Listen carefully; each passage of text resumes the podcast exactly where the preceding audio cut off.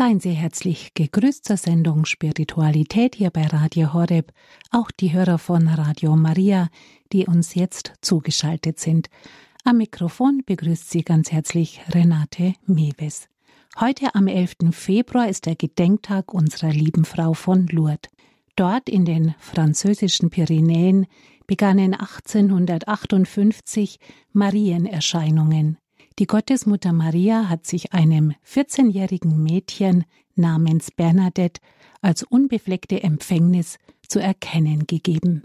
Auf die Marienerscheinungen in Lourdes und die Verehrung der Immaculata der unbefleckten Empfängnis schauen wir in dieser Sendung mit Pater Gregor Lenzen, Passionist in Eichstätt, den ich jetzt ganz herzlich begrüßen darf. Grüß Gott, herzlich willkommen, Pater Gregor.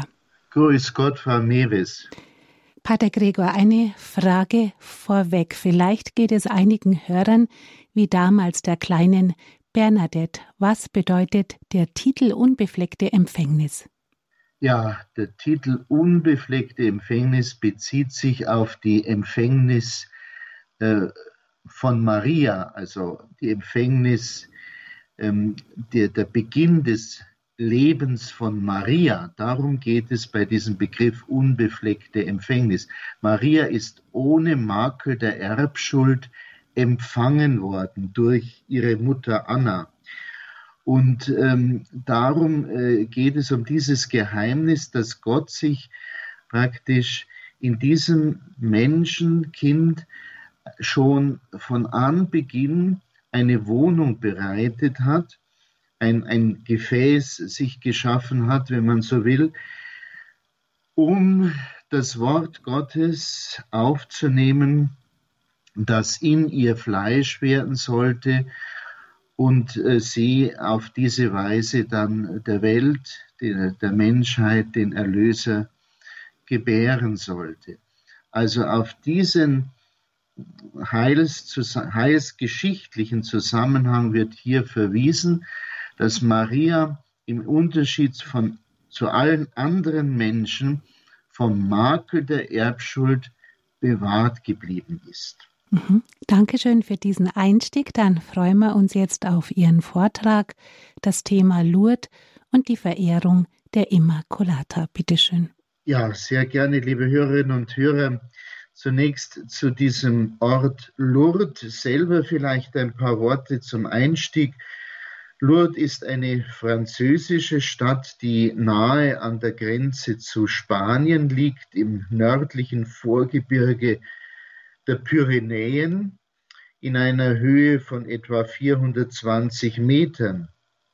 Vom Süden kommend fließt der Fluss Gave durch Lourdes und ähm, dieser Ort gehört eben zu den weltweit meistbesuchten Wallfahrtsorten. Warum? Die Wallfahrt von Lourdes begann mit einer Serie von insgesamt 18 Marienerscheinungen im Zeitraum vom 11. Februar bis zum 16. Juli 1858 am, äh, vom 11. Februar 1858 an ist dort der 14-jährigen Bernadette Soubirous an der Grotte von Massabielle beim Fluss Gare wiederholt die Mutter Gottes erschienen. Bernadette war dort zum Holzsammeln in dieser Grotte, die zu jener Zeit ein Ort war, an dem unter anderem Müll verbrannt wurde und Schweine gehütet wurden. Und dort erschien ihr Maria weiß gekleidet mit einem blauen Gürtel, die wunderschöne Dame in dieser Grotte von Massabielle. Während einer dieser Visionen legte Bernadette dann auch eine Quelle frei, sie grub äh, nach Weisung der Mutter Gottes in der Erde und legte eine Grotte, eine Quelle frei, deren Wasser als heilkräftig gilt. Jährlich pilgern seitdem vier bis sechs Millionen Besucher nach Lourdes und Tausende nehmen auch im festen Glauben an die Heilkraft des Wassers Bäder in diesem Quell, Quellwasser von Massabiel. Die kirchlichen und weltlichen Oberen sahen diese Erscheinungen, die am 16. Juli 1858 endeten, zunächst einmal mit Argwohn an und äh, versuchten auch die großen Menschenaufläufe zu verhindern, zu einzudämmen. Erst nach einiger Zeit glaubten dann auch die Priester und Bischöfe dem Mädchen Bernadette. Als der Dorfpfarrer Dominique Peyramal Bernadette aufforderte, die himmlische Erscheinung nach ihrem Namen zu fragen, überbrachte Bernadette als Antwort, ich bin die unbefleckte Empfängnis.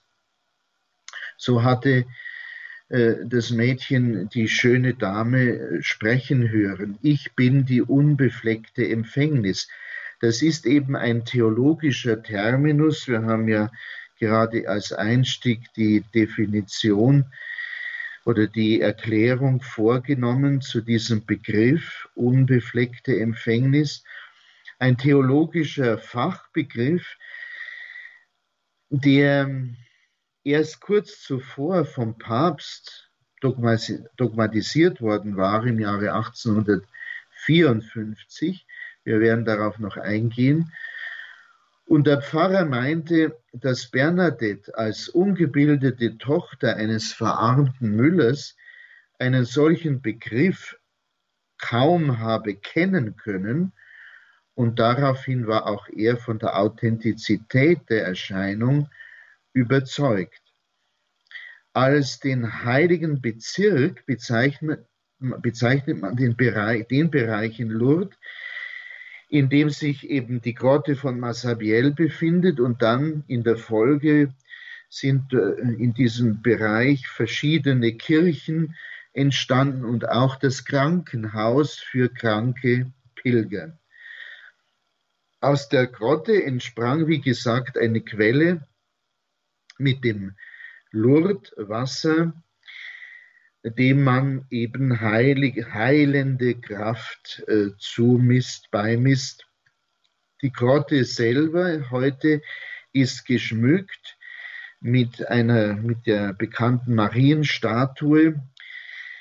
In einer Nische rechts oben in der Grotte steht diese Statue von der Mutter Gottes, so wie sie Bernadette gesehen hat, in diesem weißen Kleid mit dem blauen Gürtel. Der Bildhauer hat sich eben nach den Darstellungen der Beschreibung der heiligen Bernadette gerichtet bei der Schaffung dieser, dieser Statue. Und äh, zwischen der Grotte und dem Fluss Gave wurde dann nach Anerkennung der Marienerscheinungen von Lourdes eine Esplanade errichtet, also ein Vorplatz, um Pilgern den Zugang zur Grotte zu erleichtern. Vor der Grotte stehen heute Sitzbänke, um Pilgern das Gebet zu ermöglichen. Um die Grotte herum entstand, wie gesagt, nach und nach dieser heilige Bezirk mit mehreren großen Kirchen, Kapellen und Plätzen, um die wachsenden Pilgerströme aufzunehmen. Das älteste Bauwerk in diesem heiligen Bezirk, das zum Gedenken an die Marienerscheinungen errichtet wurde, ist die 1866 geweihte Krypta, an deren Bau auch Bernadettes Vater François beteiligt war. Die kleine, diese kleine Kirche hat mächtige Säulen, auf denen dann 1871 ähm, im neugotischen Stil, im neugotischen Baustil, die Maria Empfängnis Basilika aufruht. Diese wurde im Jahre 1871 vollendet. Direkt östlich an den Sakralbau angeschlossen befindet sich dann die Rosenkranzbasilika mit der vergoldeten Krone auf der Kuppel. Und von der Rosenkranzbasilika führt der große Rosenkranzplatz, ein Prozessionsplatz mit der gekrönten Marienstatue weg in Richtung der 1958 zum 100-jährigen Jubiläum der Marienerscheinungen konsekrierten unterirdischen Basilika, die 25.000 Menschen fasst und die dem heiligen Papst Pius dem Zehnten geweiht ist. Diese unterirdische Basilika. Ja, im Jahr 1988 wurde dann noch am gegenüberliegenden Gaveufer die Kirche St. Bernadette geweiht. Dieser Sakralbau ist nicht mehr Teil des ursprünglichen zentralen Wallfahrtsbezirkes, er wurde nach den Plänen des Architekten Jean-Paul Félix errichtet und fasst etwa 5000 Besucher. Jeden Herbst findet in dieser St. Bernadette äh, die Vollversammlung der französischen Bischöfe statt. Die Kirche erinnert an jene Stelle, an der, an der Bernadette Soubirous stand, als sie die 18. und letzte Marienerscheinung hatte. Dieser Ort Lourdes zieht seither, wie gesagt, Millionen von Pilgern an, darunter eben gerade viele Kranke, die sich vom Wasser der heilkräftigen Quelle Heilung erhoffen, Hilfe versprechen. Von den fast 7000 Fällen, die im medizinischen Büro von Lourdes seit seiner Gründung gemeldet wurden, hat die römisch-katholische Kirche bisher 70 Heilungen als echte Wunder anerkannt. An zahlreichen Orten in der ganzen Welt gibt es Nachbildungen dieser Grotte, die sogenannten Lourdes-Grotten.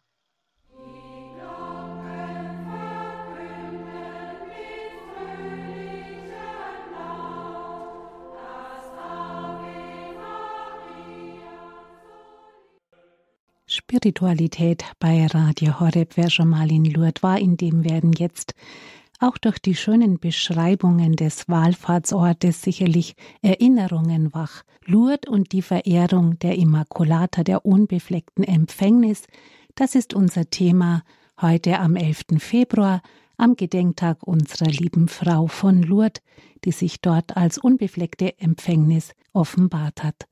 Im ersten Teil haben wir auf den weltweiten internationalen Wallfahrtsort Lourdes, auf die Geschichte und die dortige Marienerscheinungen geschaut mit Passionisten Pater Gregor Lenzen aus Eichstätt.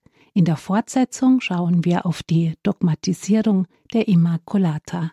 Wir betrachten den Inhalt des Dogmas, der von Papst Pius IX. verkündet wurde und wie es dazu kam. Liebe Hörerinnen und Hörer, die Marienerscheinungen von Lourdes waren gleichsam eine himmlische Bestätigung, könnte man sagen, für die Dogmatisierung ähm, dieses Glaubensgeheimnisses der unbefleckten Empfängnis Mariens. Diese Dogmatisierung, also die Feststellung dieses Glaubenssatzes, geschah vier Jahre vor den Erscheinungen in Lourdes und zwar ähm, im Jahre 1854, genau am 8. Dezember 1854, verkündete Pius IX. dieses Dogma von der unbefleckten Empfängnis der Mutter Jesu. Damit führte der Papst damals keine neue Lehre ein, sondern erhob eine seit dem frühen Christentum verbreitete Glaubensüberzeugung in den Rang eines Glaubenssatzes, den man nun festhalten wollte. Dieses Dogma, also dieser Glaubenssatz besagt, dass Maria selber vom ersten Augenblick ihrer Existenz an im Hinblick auf ihre Aufgabe als Mutter des Erlösers aus der allgemeinen Schuldverflochtenheit der Erbsünde ausgenommen war, in die sonst alle Menschen hineingeboren werden, und dass sie, Maria, deshalb auch niemals eine persönliche Sünde begangen hat. Das äh, ist der Inhalt des Dogmas. Und die Ursprünge, äh, wie gesagt, für diese Lehre über die unbefleckte Empfängnis reichen schon mehr als 1000 Jahre zurück. Der christliche Osten zum Beispiel feierte das Fest der unbefleckten Empfängnis an manchen Orten schon im ersten Jahrtausend. Im Westen führte es Anselm von Canterbury um das Jahr 1100 für seine Diözese ein und der Franziskaner Theologe Duns Scotus, der im 13. Jahrhundert lebte, gilt als Urheber der Immaculata-Lehre, also der theologischen Durchdringung dieses Geheimnisses. Im 17. Jahrhundert setzten sich dann viele Orden, vor allem auch die Jesuiten, für diese Immaculata-Lehre ein. Die lateinische Bezeichnung des Dogmas Immaculata Conceptio lässt den Sinn dieses Glaubensgeheimnisses besser verstehen als die deutsche, oft missverstandene Formulierung unbefleckte Empfängnis, unter der viele irrtümlicherweise die Jungfrauengeburt Mariens verstehen.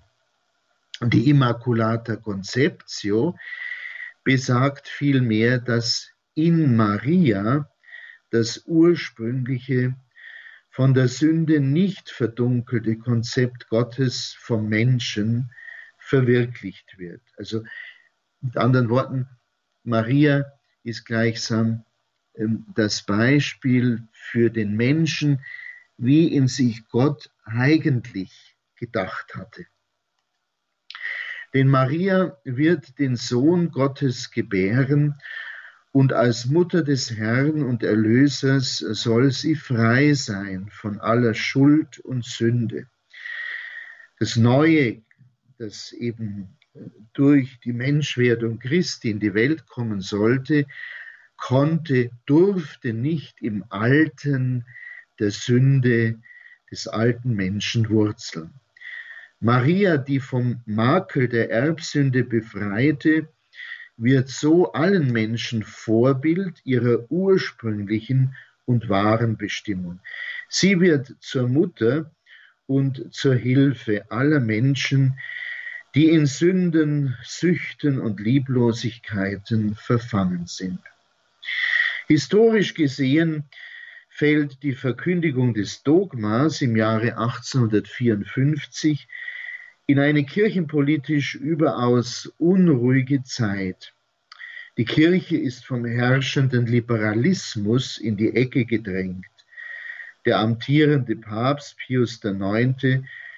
Muss nach Ausrufung der Republik in Rom im, im November 1848 nach Gaeta fliehen.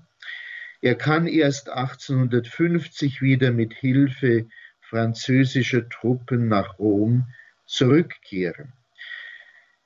Die Verkündigung des Dogmas hat große Wirkung in der ganzen Weltkirche. Das Kernland der Verbreitung ist Frankreich mit der von der später heilig gesprochenen Katharina Labouré begründeten Immaculata Verehrung.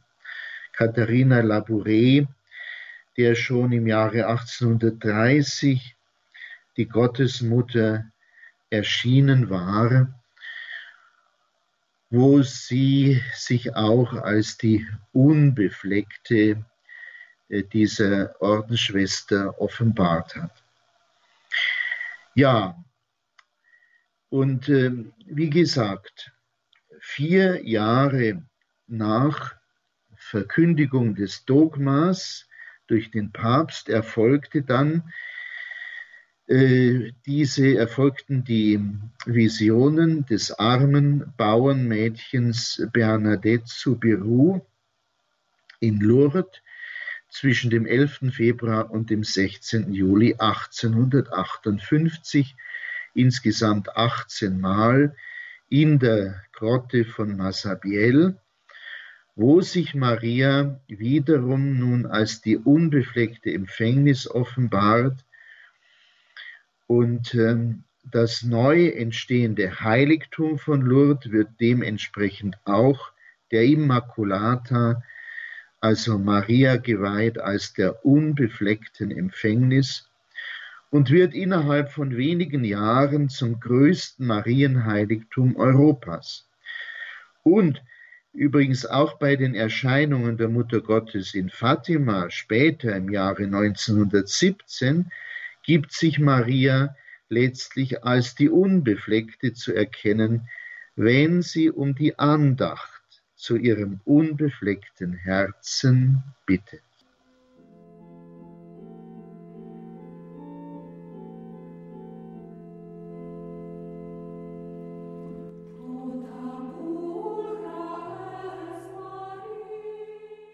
Liebe Hörerinnen und Hörer, auch das Zweite Vatikanische Konzil hat sich in seiner Kirchenkonstitution beziehungsweise in dem darin enthaltenen Kapitel 8 über die selige jungfräuliche Gottesmutter Maria im Geheimnis der Kirche ausgesprochen über dieses Glaubensgeheimnis und die Bedeutung dieses Geheimnisses äh, für die Heilsgeschichte im Heilsplan Gottes. Und daraus möchte ich nun vorlesen aus diesem Kapitel 8 folgende äh, Passagen. Da heißt es, Kapitel 8 Lumen Gentium. Im Hinblick auf die Verdienste ihres Sohnes, auf erhabenere Weise erlöst, und mit ihm in enger und unauflöslicher Verbindung geeint ist sie, Maria, mit dieser höchsten Aufgabe und Würde beschenkt, die Mutter des Sohnes Gottes und daher die bevorzugt geliebte Tochter des Vaters und das Heiligtum des Heiligen Geistes zu sein. Der Vater der Erbarmungen wollte aber, dass vor der Menschwerdung die vorherbestimmte Mutter ihr empfangendes Ja sagte, damit auf diese Weise, so wie eine Frau zum Tode beigetragen hat, auch eine Frau zum Leben beitrüge. Das gilt in erhabenster Weise von der Mutter Jesu, die das Leben selbst, das alles erneuert, der Welt geboren hat und von Gott mit den einer solchen Aufgabe entsprechenden Gaben beschenkt worden ist. Daher ist es nicht verwunderlich, dass es bei den heiligen Vätern gebräuchlich wurde, die Gottesmutter ganz heilig und von jeder Sündenmakel frei zu nennen, gewissermaßen vom Heiligen Geist gebildet und zu einer neuen Kreatur gemacht. Vom ersten Augenblick ihrer Empfängnis an, im Glanz einer einzigartigen Heiligkeit, wird die Jungfrau von Nazareth vom Engel bei der Botschaft auf Gottes Geheiß als voll der Gnade gegrüßt. Und sie antwortet dem Boten des Himmels, siehe, ich bin die Magd des Herrn, mir geschehe nach deinem Wort. So ist die Adamstochter Maria, dem Wort Gottes zustimmend, Mutter Jesu geworden. Sie umfing den Heilswillen Gottes mit ganzem Herzen und von Sünde unbehindert und gab sich als Magd des Herrn ganz der Person und dem Werk ihres Sohnes hin, und diente so unter ihm und mit ihm in der Gnade des allmächtigen Gottes, dem Geheimnis der Erlösung. Soweit die Worte des Zweiten Vatikanums im Blick auf die besondere Rolle Mariens im Heilsplan Gottes, im Heilsgeschehen, was gerade durch das Geheimnis ihrer unbefleckten Empfängnis äh, deutlich wird, diese besondere Sendung, die sie von Gott erhalten hat. Und so sagt dann auch der Katechismus der katholischen Kirche, im Laufe der Jahrhunderte wurde sich die Kirche bewusst, dass Maria von Gott mit Gnade erfüllt schon bei ihrer Empfängnis erlöst worden ist. Und das bekennt das Dogma von der unbefleckten Empfängnis, das 1854 von Papst Pius IX. verkündigt wurde. Nämlich, dass die seligste Jungfrau Maria im ersten Augenblick ihrer Empfängnis durch die einzigartige Gnade und Bevorzugung des allmächtigen Gottes im Hinblick auf die Verdienste Christi Jesu, des Erlösers des Menschengeschlechtes, von jeglichem Makel der Urschuld unversehrt bewahrt wurde.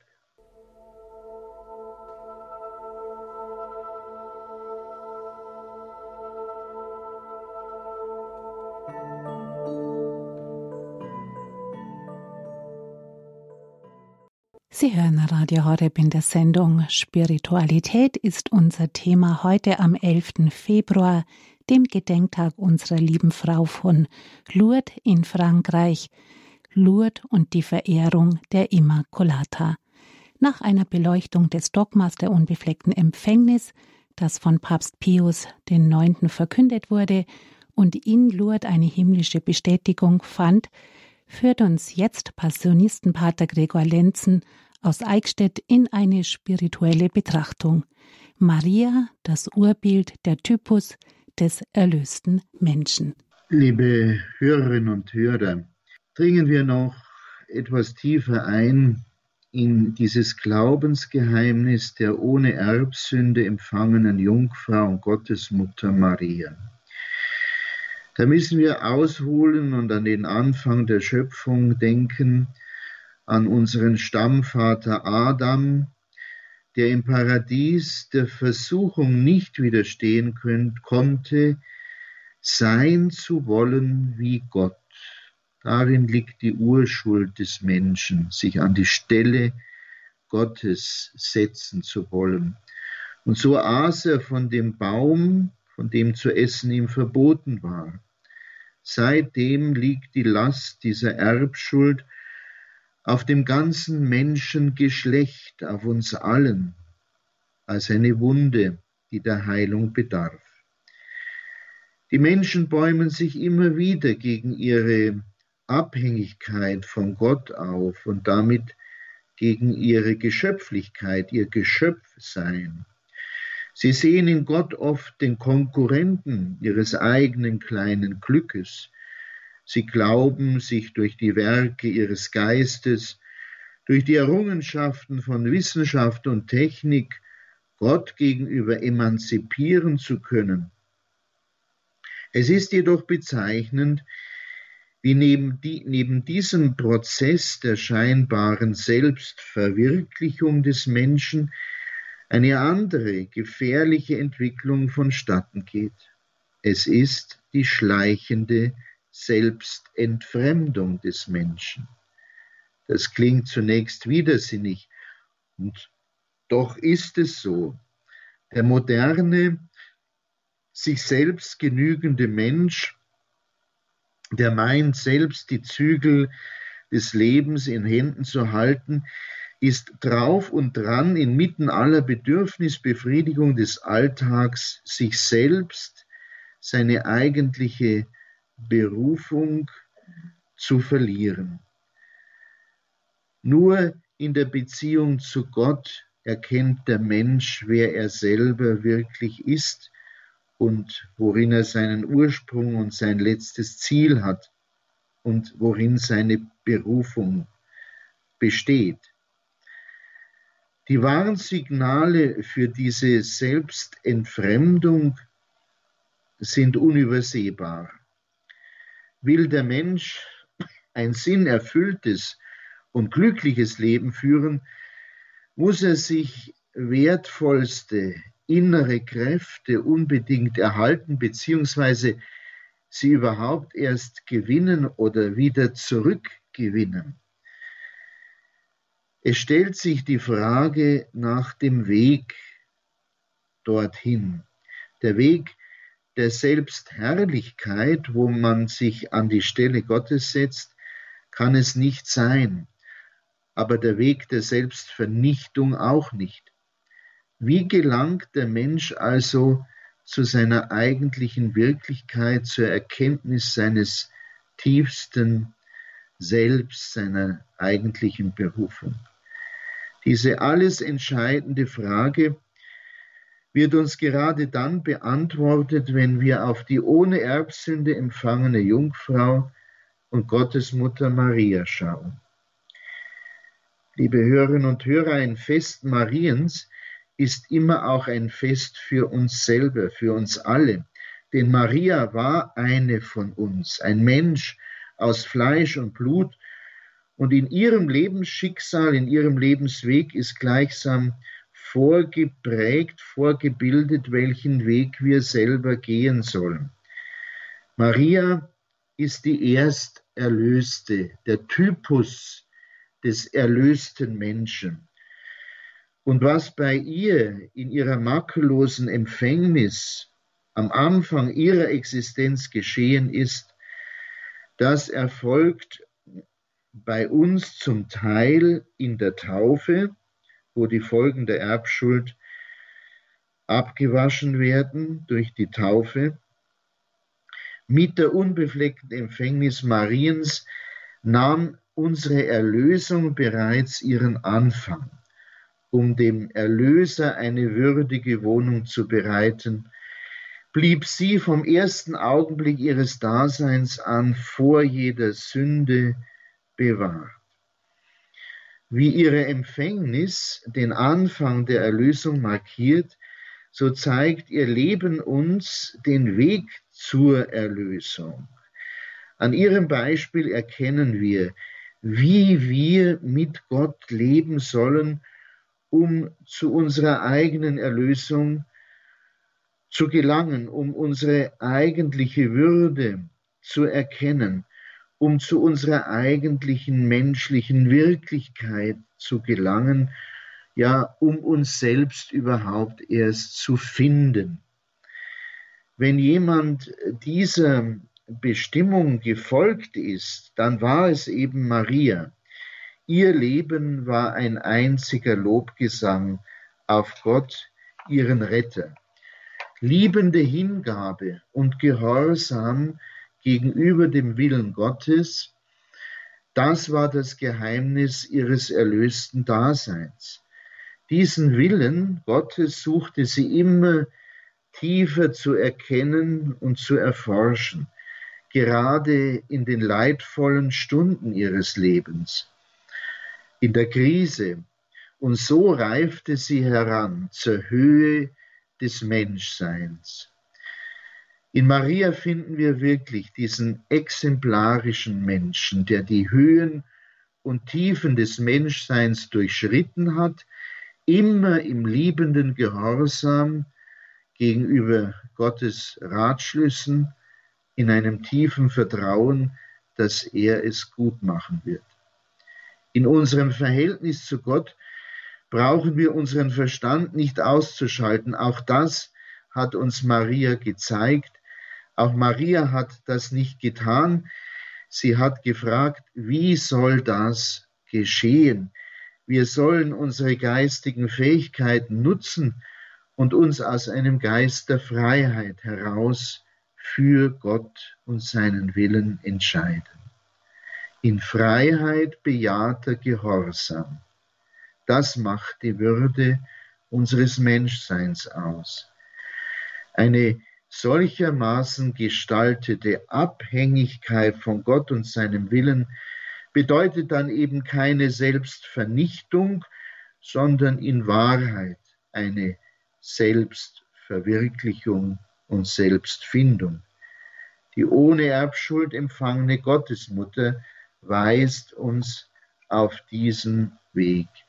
Sie ist die ganz offene, die bereit ist für das göttliche Wort, für die Botschaft Gottes. Siehe, ich bin die Magd des Herrn, mir geschehe nach deinem Wort.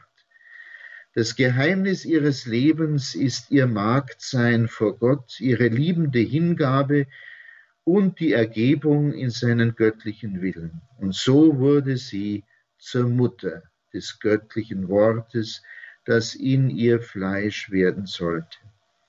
Der schon genannte Anselm von Canterbury ruft im Blick auf diese einmalige Stellung in der Heilsgeschichte wunder, bewundernd aus, wahrhaftig, der Herr ist mit dir, da der Herr dir die ganze Schöpfung mit seiner Person so sehr zur Schuldnerin gemacht hat. Und so dürfen wir heute dankbar an diesem Gedenktag unserer lieben Frau von Lourdes zu Maria aufschauen. Bitten wir unsere Mutter um ihre Fürsprache, dass auch wir der Gnade Gottes teilhaftig werden, dass auch wir innerlich offen und bereit sind für die Einwohnung des Heiligen Geistes in unseren Herzen und so die Sünde immer weniger Macht über unser Leben gewinnt.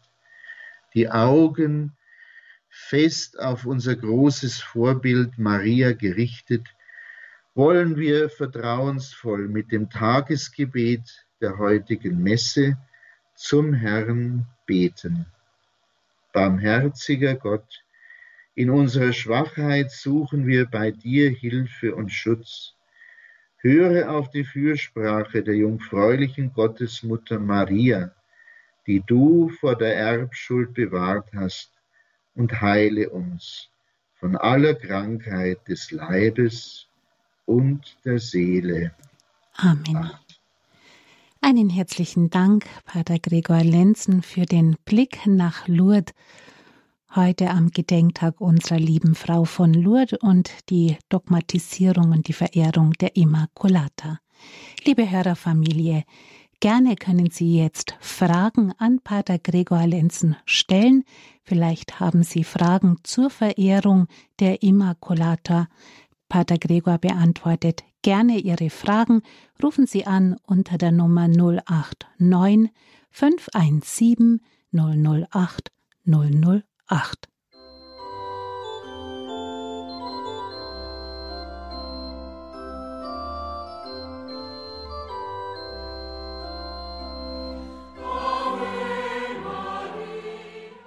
Radio Horeb Leben mit Gott. Sie haben eingeschaltet in der Spiritualitätssendung am Samstagnachmittag. Unser Thema Lourdes und die Verehrung der Immaculata. Sie haben einen Vortrag gehört von Pater Gregor Lenzen, Passionist in Eichstätt. Und Sie können jetzt anrufen, um mit Pater Gregor ins Gespräch zu kommen. Die Telefonnummer, das ist die 089 517 008 008. Es hat uns erreicht, Frau Überham aus Hausenwald. Grüß Gott und herzlich willkommen. Ja, grüß Gott, das ist Bernadette Überham. Äh, grüß Gott, Pater Linzen. Grüß Gott. Pater Gregor, grüß Gott. Ich wollte Sie fragen, ab welchem Zeitpunkt die Mutter Gottes ihr bewusst war, dass sie ohne Erbsünde empfangen war. Ob sie das überhaupt bewusst war. Das ist eine eine große Frage, die ich jetzt so auch nicht beantworten kann. Aber ich denke mal, dass in ihr das mit der Zeit gewachsen ist, dieses Bewusstsein auch einer besonderen Berufung. Ja. Aber äh, so richtig klar über ihre Stellung oder ihre Sendung ist sie sich wahrscheinlich erst geworden bei der Botschaft des Engels ja, ich. Bei der Verkündigung. Bei der Verkündigung, ja. ja. ja. Gut, danke schön. Ja, bitte. Wiederhören. Dankeschön für Ihren Anruf. Alles Gute. Und jetzt gehen wir weiter zu Frau Schildhauer aus Dietmarszell. Grüß Gott, herzlich willkommen. Grüß Gott, Pater Lenzen. Ich habe eine Frage zu dieser Form ich bin die unbefleckte Empfängnis. Und auf Französisch heißt es ja auch la Immaculée Conception. Warum sagt sie nicht, ich bin die Unbefleckte bei der Empfängnis oder ich, ich äh, bin die unbefleckt Empfangene? Das, das wäre doch eigentlich viel, viel klarer. Auf der anderen Seite ist natürlich in Maria dieses Ich bin die Empfängnis, ich bin die unendlich immer in, in sich hingebende. Das stimmt natürlich auch. Aber in, im Zusammenhang mit diesem Unbefleckt äh, wäre es ja eigentlich viel klarer, wenn sie gesagt hätte, ich bin die schon bei der Empfängnis Unbefleckte und nicht die, ich bin die unbefleckte Empfängnis. Ja, ja. Aber warum das nicht so ist, das kann ich Ihnen auch nicht sagen. Es ist einfach so, dass Bernadette es ja so gehört hat. Und zwar sogar noch in einer äh, Dialektprägung äh, ihrer, ihrer Umwelt dort. Äh? Ja. Ähm, also sehr original im Grunde. Ja. ja. ja, also warum man muss es halt dann einfach erklären. Ja. ja. Aber das Geheimnis als solches ist ja klar. Ja, das, das Geheimnis als solches ist klar. Ja. Ich, ich bin die, die Empfängnis wahrscheinlich, weil da eben wirklich, das, sie ist ja wirklich die Empfängnis, wenn man das tiefer bedenkt. Ja, Auch. die, wie Sie sagten, die unbefleckt Empfangene, ja, das ist das ja. eigentlich, die, die, äh, die Dogmatisierung bezieht sich auf ihre Empfängnis, auf die ähm, Empfängnis und, und, durch Anna und ähm, ja, äh, da ist sie die äh, unbefleckt Empfangene. Ja. Empfangene, ja. Genau, ja. Ja, vielen Dank. Gerne. Bitte. Frau Schildhauer, danke für Ihren Anruf. Wir haben eine weitere Hörerin, die gerne anonym bleiben möchte. Grüß Gott. Ja, ich grüße Sie auch und der Pfarrer Gregor, äh, Pater Gregor. Ähm, ja. Ich war zweimal in Lourdes und äh, da war eine Sehnsucht in mir. Ich musste einfach dahin. Und ähm, das war jedes Mal so bewegend für mich, dass also ich habe so viel Tränen vergossen. Das kann man mhm. sich gar nicht vorstellen, allein schon in diesen heiligen Bezirk zu kommen.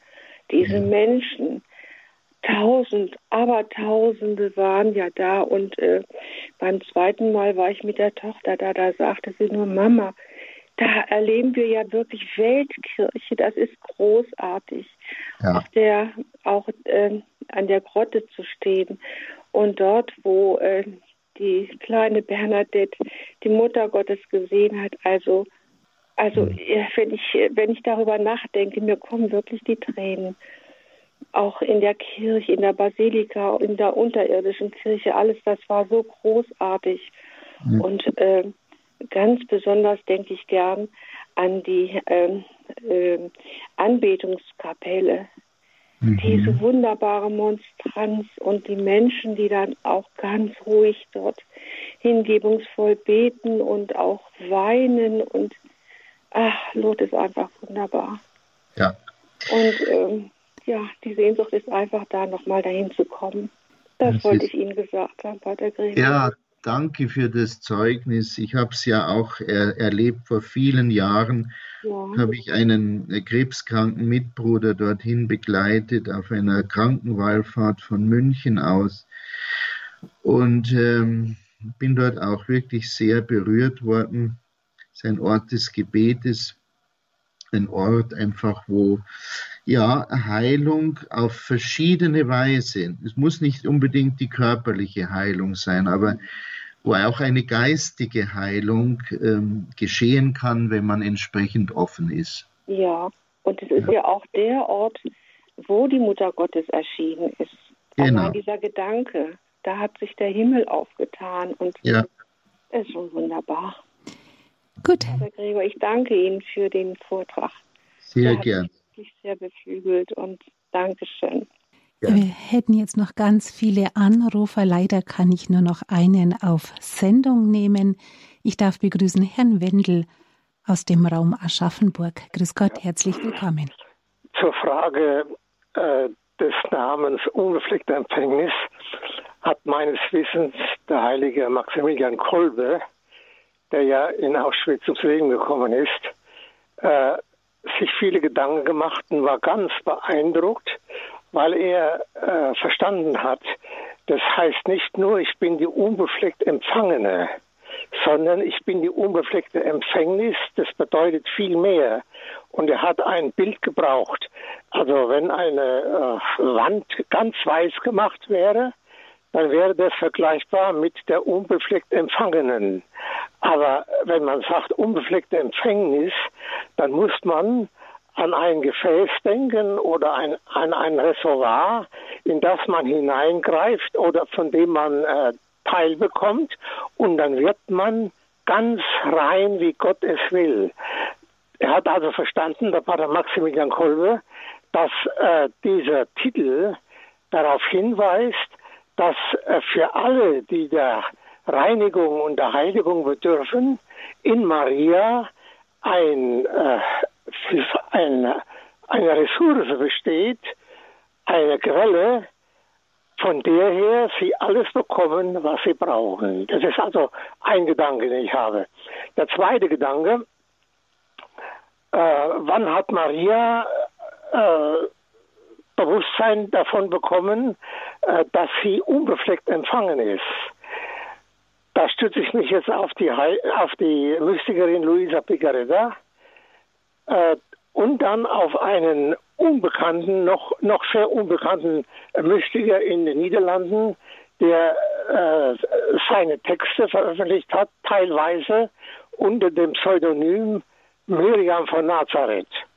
Und alle beide sagen, Maria hat am Anfang, ganz am Anfang, wo Gott sie geschaffen hat, schon eine solche Erkenntnis und Gnadenfülle gehabt, dass sie sich völlig im Klaren war, äh, was es bedeutet, äh, von Gott geschaffen und von Gott gerufen zu sein. Und Gott hat, äh, wie soll ich sagen, alles getan, um ihr äh, äh, der Gottesmutter vom ersten Augenblick ihrer Existenz an alle Wahrheit vorzustellen und ihr mitzuteilen, wie sehr ich sie liebt. Und auf dieser Schiene hat die Gottesmutter von Anfang an gewusst, dass sie ganz außerordentlich von Gott begnadet ist, mehr als jeder andere Mensch. Dankeschön. Herr Wendel, wir kommen leider jetzt zum Schluss an die Sendung. Möchten Sie noch ganz kurz was dazu sagen, Pater Gregor? Das lassen wir jetzt einmal so stehen. Gerade wenn es um Privatoffenbarungen geht, äh, mhm. da kann man keine Aussagen machen, dass das jetzt Lehre der Kirche wäre oder so. Nicht? genau. Gut, dann mhm. danke ich Ihnen ganz herzlich, Pater Gregor, für diese Sendung. Ich glaube, Sie haben jetzt ganz viele Herzen angerührt und nach Lourdes geführt. Danke für Ihren Vortrag. Darf ich Sie zum Abschluss noch um Ihren priesterlichen Segen bitten? Gerne. Es segne und behüte euch auch die Fürsprache der unbefleckten Jungfrau Maria, der dreifaltige Gott, der Vater und der Sohn und der Heilige Geist. Amen. Danke, dass Sie bei uns waren. Alles Gute. Diese Sendung, liebe Hörerfamilie, können Sie gerne noch einmal nachhören in der Mediathek von Radio Horeb auf unserer Homepage horeb.org. Es gibt auch die Möglichkeit, einen Mitschnitt ab Montag wieder bei unserem CD-Dienst zu bestellen unter der Nummer 08328 921 120. Danke fürs Dabeisein, sagt Renate Mewes.